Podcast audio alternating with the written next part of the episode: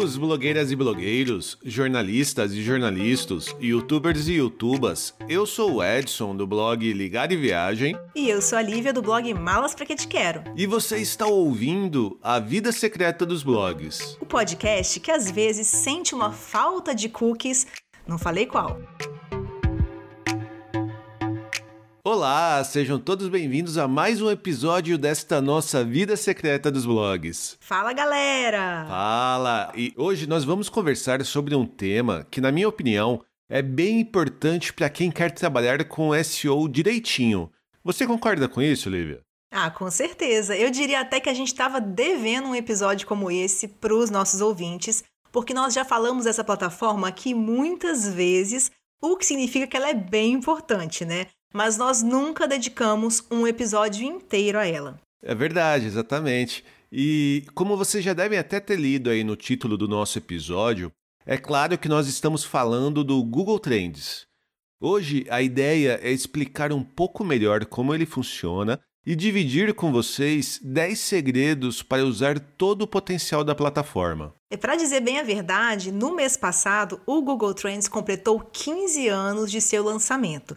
Como a gente sabia que já estava devendo um episódio por aqui sobre essa ferramenta, nós resolvemos então finalmente fazer algo mais completo e trazer uns segredinhos para ajudar todo mundo a poder usar. Maravilha! Acho que a gente poderia até começar explicando melhor o que, que é o Google Trends. Eu sei que muita gente não usa ou não entende bem os dados que aparecem por lá. Afinal, Olivia, o que é esta plataforma? O que o Google pretendia quando a lançou 15 anos atrás? Pois então, o nome já nos dá um indício, né? Trends são as tendências. Então, essa plataforma foi criada para disponibilizar para o público geral, mas especialmente para produtores de conteúdos e especialistas, claro, né? Dados a respeito das tendências de busca dos usuários no Google.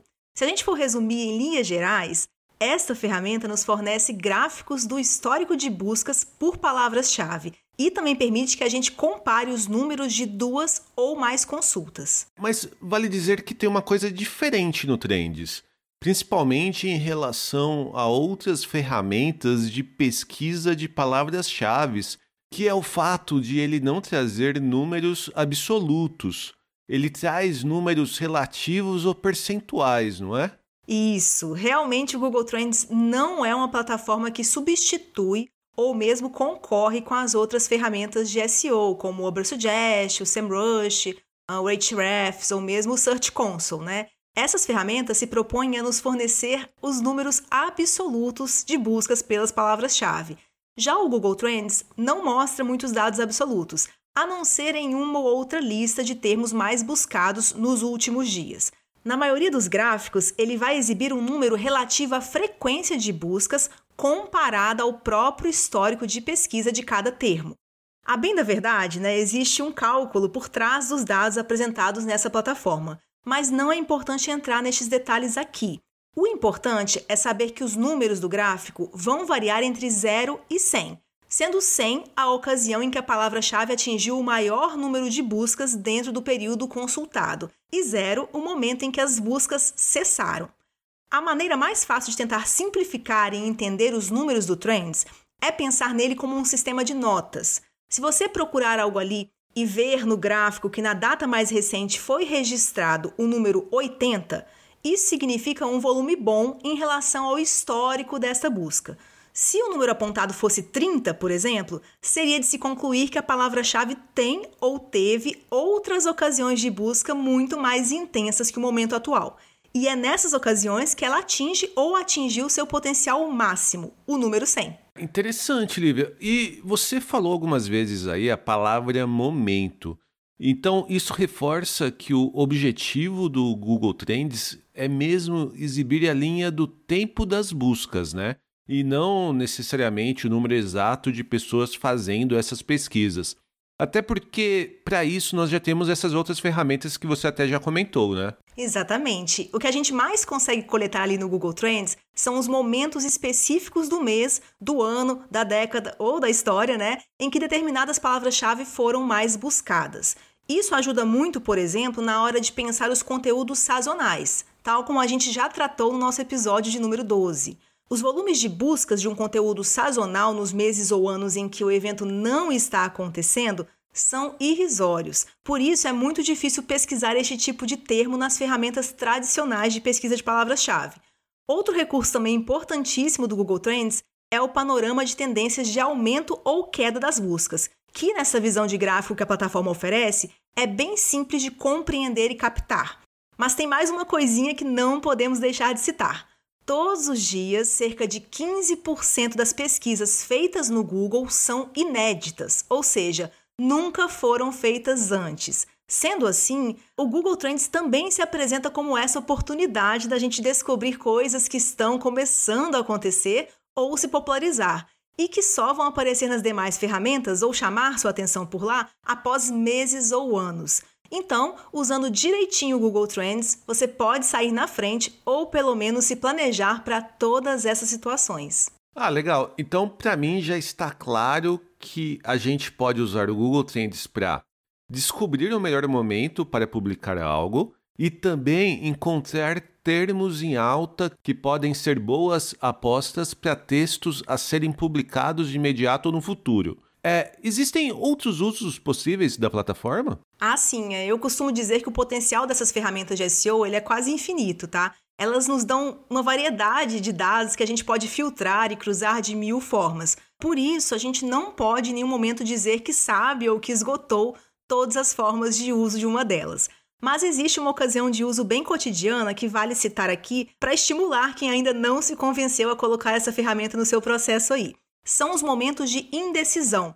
Né? Vamos imaginar que você fez a pesquisa de palavra-chave na sua ferramenta de costume e encontrou opções com volumes muito parecidos, ou por algum motivo você não conseguiu dados suficientes ou confiáveis sobre todas as opções de buscas que havia pensado inicialmente. Nestes casos, o Google Trends pode te ajudar muito, já que ele possui uma ferramenta de comparação. E aqui uh, meio que está o pulo do gato, tá? Vamos lembrar que essa plataforma não mostra números absolutos dos volumes de pesquisa, certo? Porém, na ferramenta de comparação, ela exibe ambas as buscas num mesmo gráfico, de forma que você consegue saber claramente qual tem um volume maior, ainda que os dados estejam exibidos de maneira relativa ao total e não absoluta. E somado-se a isso, se a gente considerar que muitas vezes nós temos os números do volume de pesquisas de uma das palavras-chave, mas não da outra, ao vê-las no mesmo gráfico, fica fácil deduzir mais ou menos, né, os números desconhecidos até então. E é fácil chegar nessa parte da plataforma, pois sempre que você fizer uma busca lá no topo da página principal, haverá na página seguinte um botão comparar. Daí você vai adicionando ali suas outras opções até um limite de cinco termos por vez. Beleza. Então, já explicamos aí o principal objetivo do Google Trends e também suas principais situações de uso. Acho que podemos avançar para os segredinhos prometidos, né, Lívia? Isso, acho que alguns deles são dicas de uso, mas outros são esclarecimentos sobre as opções disponíveis na plataforma e mesmo os termos que são usados ali, tá? Tá bom. Então, começando já a lista de hoje, nosso segredo número um é no Google Trends, você consegue consultar dados relativos aos últimos 17 anos. Uau, hein? Pois é, né? Acho que nem minha memória é tão grande assim. pois é, e assim, algumas plataformas do Google, elas têm um limite bem restrito do histórico de dados, como é o caso do Search Console, né, que só nos fornece números relativos aos últimos 16 meses. Mas no Google Trends, isso é bem diferente. Ali, qualquer usuário consegue consultar dados de anos atrás, mais especificamente, qualquer consulta que tenha existido nos últimos 17 anos, como você disse, já que a plataforma exibe dados a partir do ano de 2004. Então, dá para fazer análises bem interessantes de tendências e eventos pontuais ou recorrentes. Mas sem esquecer que a ferramenta também tem uma visão chamada em tempo real, que nos permite acessar dados da última semana com informações inclusive minuto a minuto. Ou seja, é uma plataforma bem completa neste sentido. Muito legal. Vamos então para o nosso segredo número 2. Você pode buscar por um assunto ao invés de um termo. Exato. Quando nós digitamos algo no campo de buscas do Google Trends, ele será entendido como um termo. Porém, enquanto você digita, a ferramenta te sugere alguns assuntos com aquele mesmo nome ou variações dele.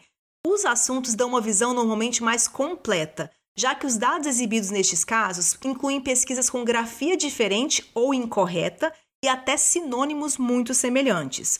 Ou seja, com os assuntos, você tem uma visão melhor do volume de interesse naquele tópico. Porém, em muitos casos, é sim interessante saber o quanto as pessoas estão procurando por um termo específico, e você pode até aproveitar a ferramenta de comparação para se decidir entre as opções de grafia, por exemplo. Maravilha! Já a nossa dica número 3 é: atenção à diferença entre termos em ascensão e mais buscados. Isso, em mais de uma das listas ou gráficos do Google Trends, você pode se deparar ou mesmo escolher entre essas duas opções. E daí é legal ter essa clareza de que um termo ou assunto que aparece entre os mais buscados, de fato está entre os maiores volumes de busca.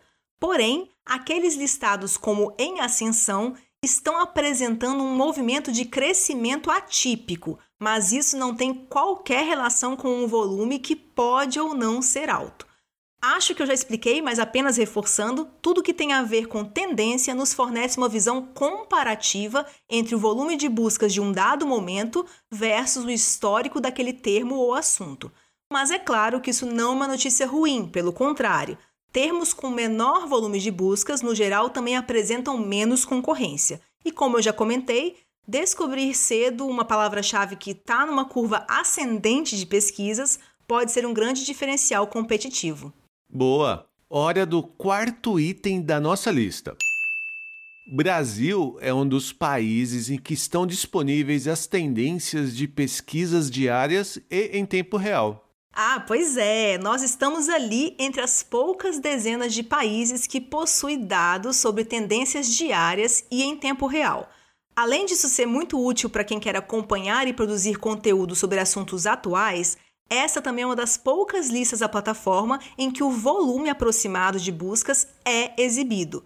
Para acessar essa seção, basta procurar por pesquisas principais no menu principal, que fica no topo esquerdo do site ou então, rolando a home da plataforma, você também encontra isso sob o título Pesquisas em Alta.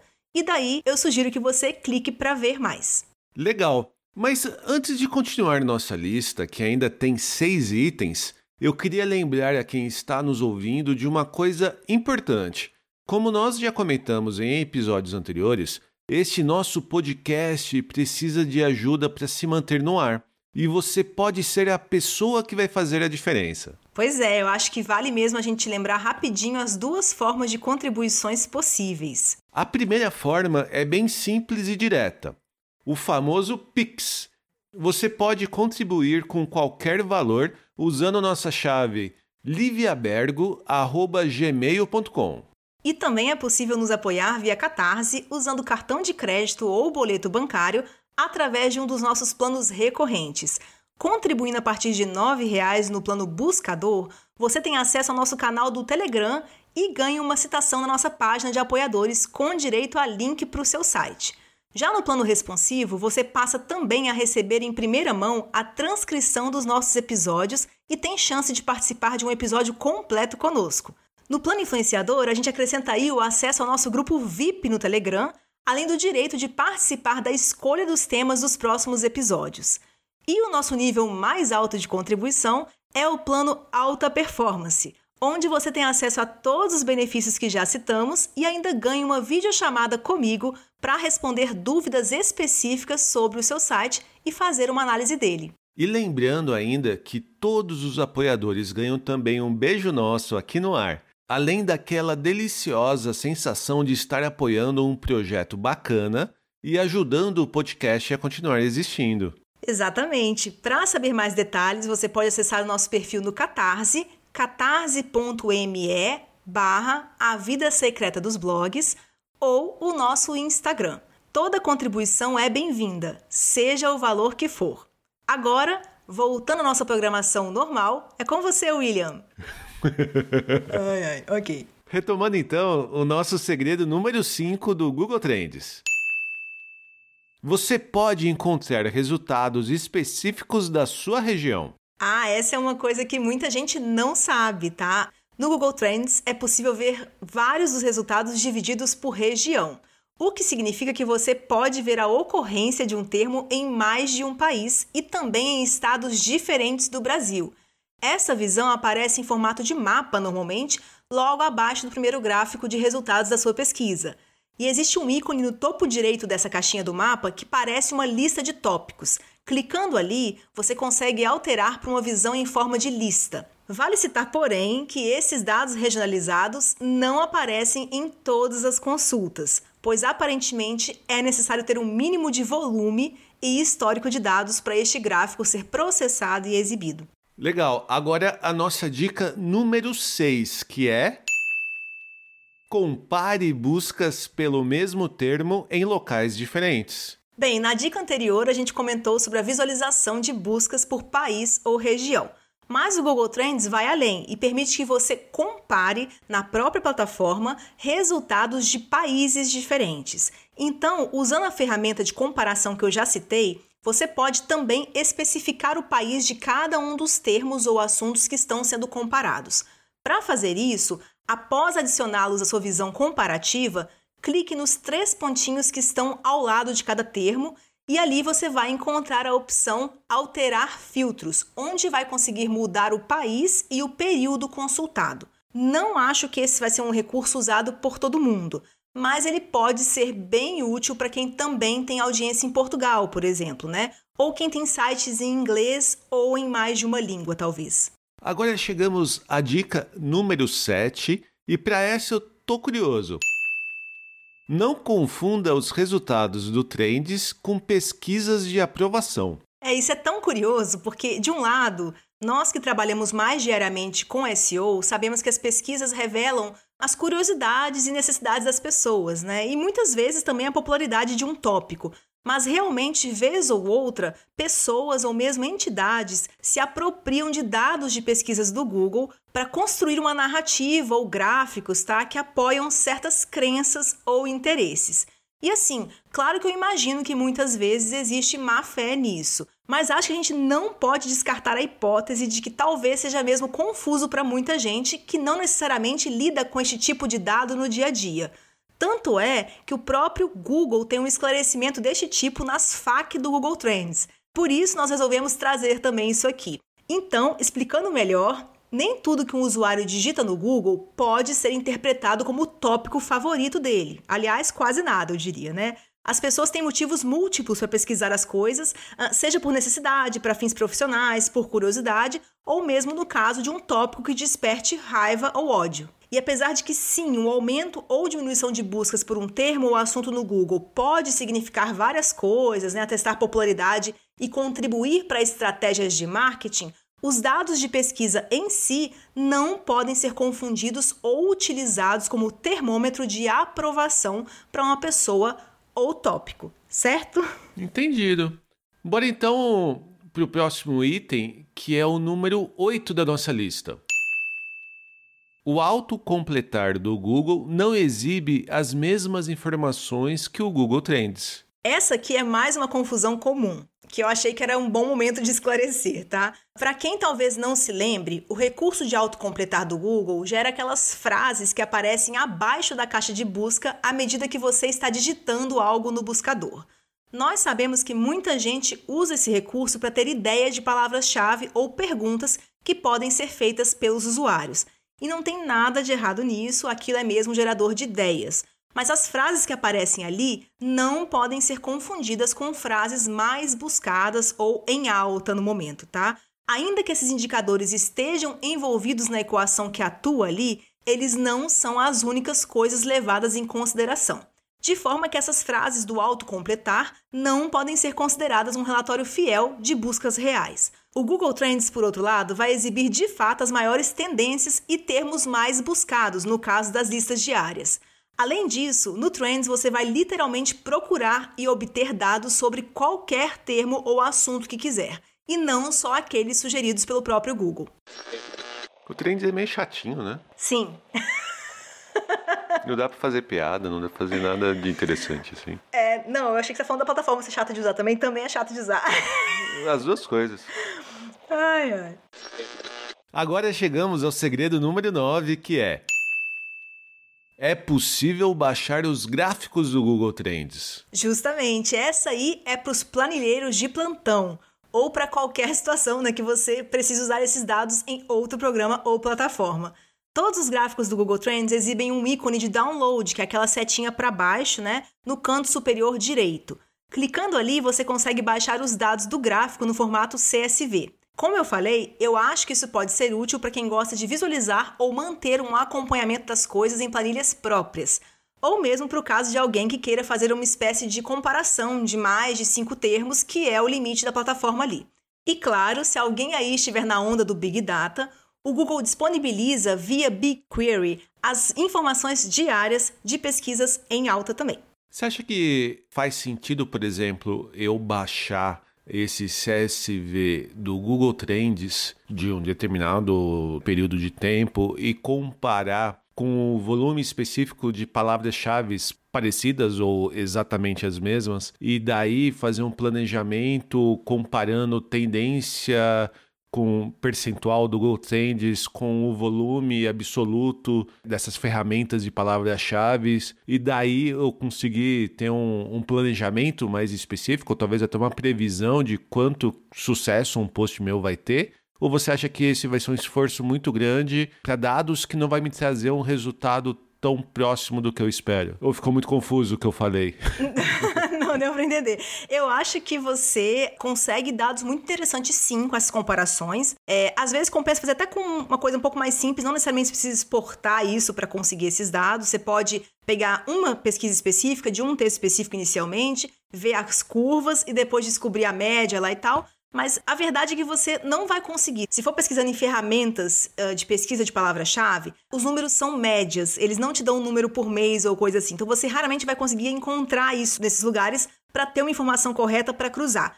Porém, se for uma coisa tirada do seu Search Console, por exemplo, que é um dado real do Google e tem lá mês a mês, se você quiser, dia a dia, aí sim teria um dado mais correto. Mas aí vem minha pergunta se é uma coisa que você já tem um texto a respeito, talvez não valha a pena você se debruçar em saber previsões para ele. Só tem que pegar a palavra-chave melhor para ele continuar. Então acho que pode ter um caso muito específico, uma palavra-chave que você encontrou no Search Console que você na verdade ainda não tem um texto sobre ela, mas ela apareceu lá por uma semelhança com outro texto seu, e você quer ver se compensa realmente continuar falando dela porque ela é sazonal. Então tem um outro caso que eu acho que vai acontecer.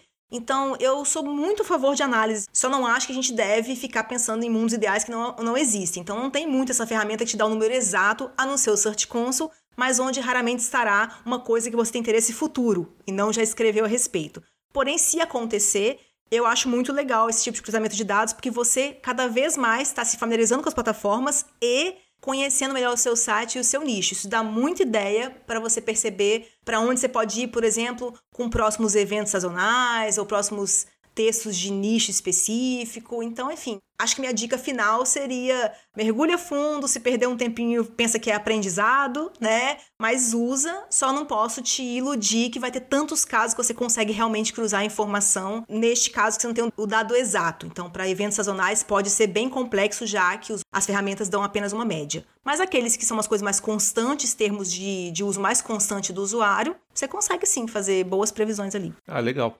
E eu acho que até antes da gente chegar no nosso último segredo, né? Como você já falou bastante, o Trends ele é uma ferramenta que vai ajudar muito para os nossos posts, né? Para as nossas publicações relacionadas a eventos sazonais, né? E ele também embasa muito a nossa decisão de quando a gente vai não só escrever novos posts para esse tipo de evento, mas para quando que a gente vai começar a fazer a atualização desses posts já existentes? Uhum. Né? Então, acho que vale a pena só relembrar essa importância também. É verdade, porque a gente, assim, como a gente já falou em outros episódios, né, sobre o nosso calendário de SEO, é importante é, para sites que têm muitos textos, né? Não dá para você ficar de olho em todos os textos ao mesmo tempo. Então, colocando no seu calendário quando você atualiza cada tipo de texto, faz diferença para uma boa organização e o Trends vai te ajudar então a saber quando começa o volume de buscas daquele ano, ou daquele trimestre, ou aquele semestre, enfim, é o período aí que você precisa. Ah, legal. Vamos então agora para o décimo e último segredo. E aqui tem uma dica bem legal.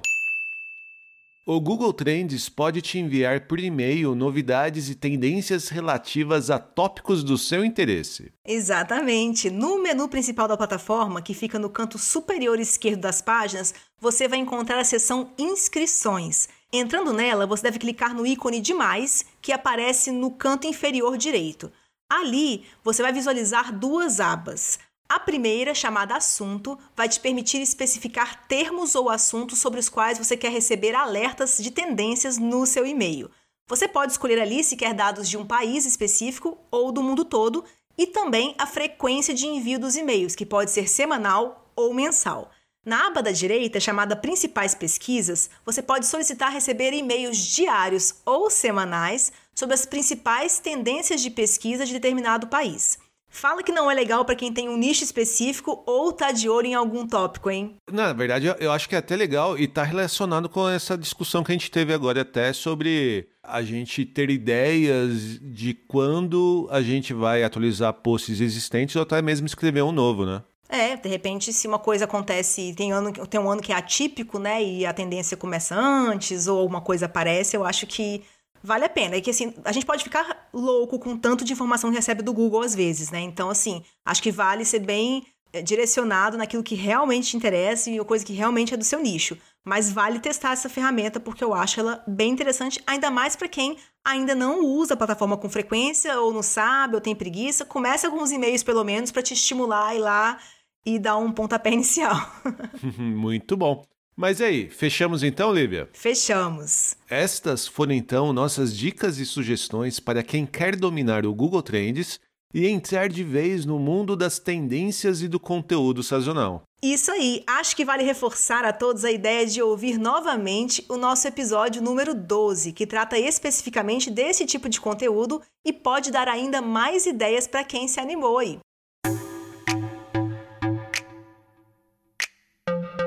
Este foi mais um episódio do podcast A Vida Secreta dos Blogs. E, como sempre, nós vamos deixar na página deste episódio no nosso site alguns links úteis que foram citados ou podem te ajudar a aplicar as dicas que demos nesta conversa de hoje.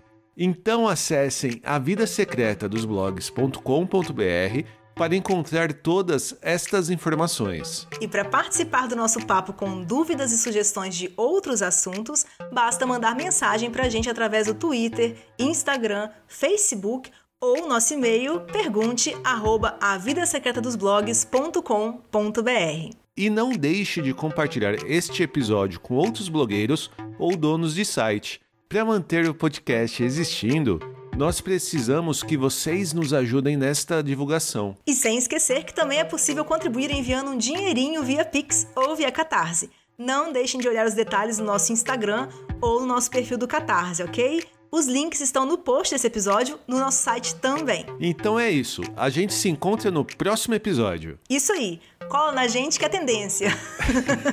um abraço, pessoal. Beijo!